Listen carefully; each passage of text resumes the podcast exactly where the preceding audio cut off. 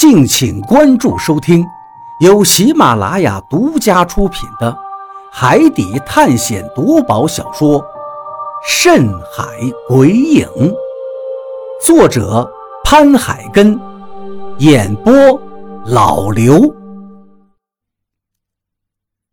第一百二十一章，活人。接下来的一段桥算是比较顺利一些。虽然也有的木板已经腐坏，断成两截掉了下去，但是所幸我们都是趴在桥面上爬行的，所以没有谁再掉到桥下了。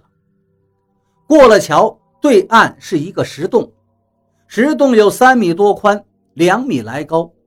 我们顺着石洞往前走了一段距离，转过弯眼前就没有路了，变成了一处石壁。怎么？难道这是一条死路？我跟张广川都是一愣。这时，身后的比利他们也跟了上来，看到前方无路了，也不由得都皱起眉头。这是怎么回事呢？路呢？是啊，路呢？一路走来也没有走岔道，按理来说。这是唯一一条通向里面的道路，可是眼前这条通道，可是眼前这条通道怎么到了这儿变成了一座石壁了呢？难道这里没有埋葬那些病原体的尸坑？可是不对呀，溶洞里那个放置罗盘的石台上写明了这里面有瘟疫呀，意思就是当初那些感染了瘟疫的病人应该就埋在这里才对。可怎么这条路又变成死路了呢？一时之间，大家都傻了眼，尤其是比利，更是有些近乎要发疯了。危险重重，一路走过来，先后触发了尖刀机关，死了几个人；接着过铁索吊桥，又损失了三个人。现在好不容易赌上性命过了桥，竟然是这样的结果。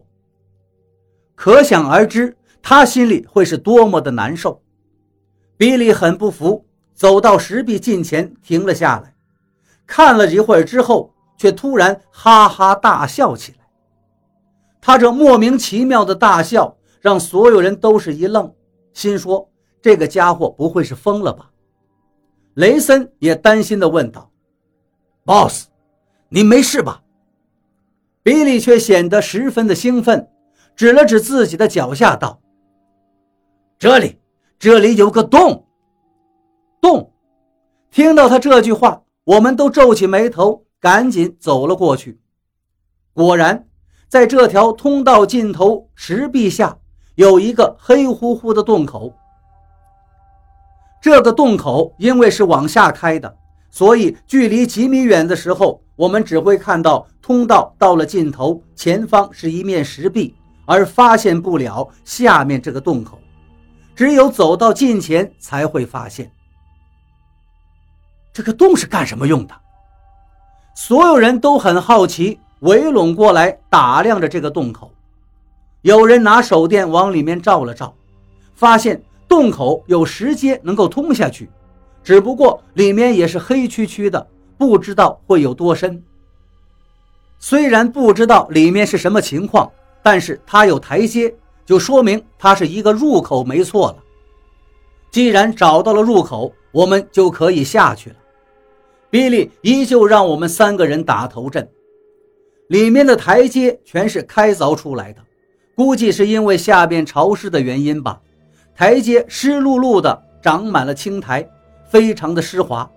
一不小心，如果摔倒的话，就会滚落下去，估计不死也得摔成个残废。所以没有人敢大意，小心谨慎地慢慢地往下走着。这条向下的通道也不知道有多深，我们走了十几分钟才走到了底部。眼前出现了一座石门，石门非常的高大厚重，和之前外面那座石门倒有些相似。这座石门的两侧立了两尊凶神恶煞般的石像，不过。石门上并没有插入罗盘的机关，只见这两尊石像，一看就是恶鬼的模样，长相恐怖，吐着长长的舌头。再往石门的上方看去，刻了三个大字：“鬼门关。”鬼门关。一看到这三个字，我们都是眉头一皱。不过，我们知道，眼下的这个所谓鬼门关，绝不是真正的鬼门关，所以心里只是觉得瘆得慌。除此之外，倒没有别的担忧。而且依我的分析，鬼门关是死者去的地方，那么这道石门的里面，或许就是埋葬那群患有瘟疫死者的地方。这道石门怎么才能打开？比利冲着我问了起来。眼前这道石门看上去并不像是可以用罗盘开启的，于是我对他说道。我们要不先推一下试试？比利招招手，叫雷森过来跟我们一起去推那扇石门。两个人一起用力朝石门上推去，可是这厚重的石门纹丝不动。看到这里，我又喊张广川也过来，同时比利也叫另外几个人过来。我们总共八个人，同时两只手按在石门上，同时发力。这一次。石门竟然有反应了，只听“吱嘎”一声响，厚重的石门在我们的推动下，终于出现了一丝松动。大家都非常的高兴，这说明这道石门是可以推开的。快，再用力！雷森喊道。不用他说，我们也知道该怎么做了。我们八个人推动着同一扇门。随着吱嘎吱嘎的声响，大量的灰尘从石门上掉落下来，粘得我们满身都是。随着不断的往里推着，石门逐渐被推开了一条缝，紧接着一股发霉的气息从里面扑面而出，呛得我们都咳嗽起来。快来帮忙啊！我因为被灰尘呛得难受。加上我们这八个人推开这道石门非常的费劲儿，而身后的比利却依旧站在那看着，我便气不打一处来，对他喊道：“比利愣了一下，也知道我们推门费劲儿，于是走过来帮忙。这一次石门终于被推开了，随着‘砰’的一声震响，整扇石门完全打开了。只不过石门刚一打开，我就感觉到一阵冷风迎面扑来，而且周围的温度瞬间下降了好几度，让我不禁浑身一颤。我明显能感觉到他们几个人也都是一样。这股寒气让我有些脊背发凉，心想：这他妈的不会就是阴风吧？过了一会儿，灰尘慢慢的消散。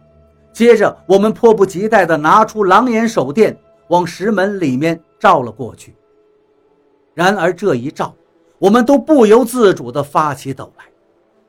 鬼呀！不知道是谁，一声惊恐的尖叫从内心深处爆发出来。我们眼前出现了诡异的一幕，只见在石门里面，是一座巨大的溶洞。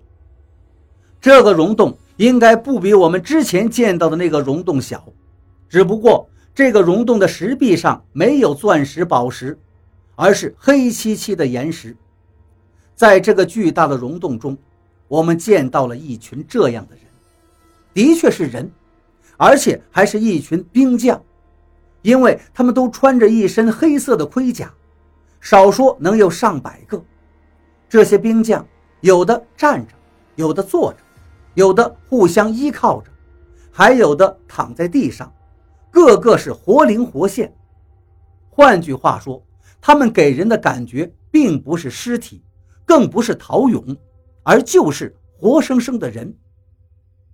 这里面怎么可能有活生生的人呢？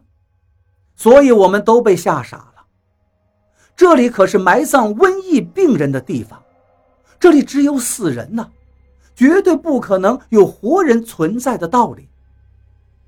打开了尘封千年的石门，眼前却出现了一群活生生的兵将，这种震惊该是如何的强烈呀！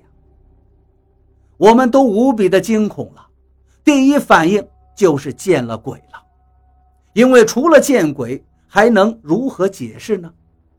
我们都不由自主地踉跄着往后退，有几个人没站稳，已经摔到了地上，然后立刻惊恐万状地爬起来，落荒而逃，形象十分狼狈。当然，我也同样的惊慌，转身想逃。可是，当我愣愣地在仔细地观察这些兵将时，我的眉头又皱了起来，因为我有一种感觉，这些兵将不像是什么鬼。为什么会有这种感觉呢？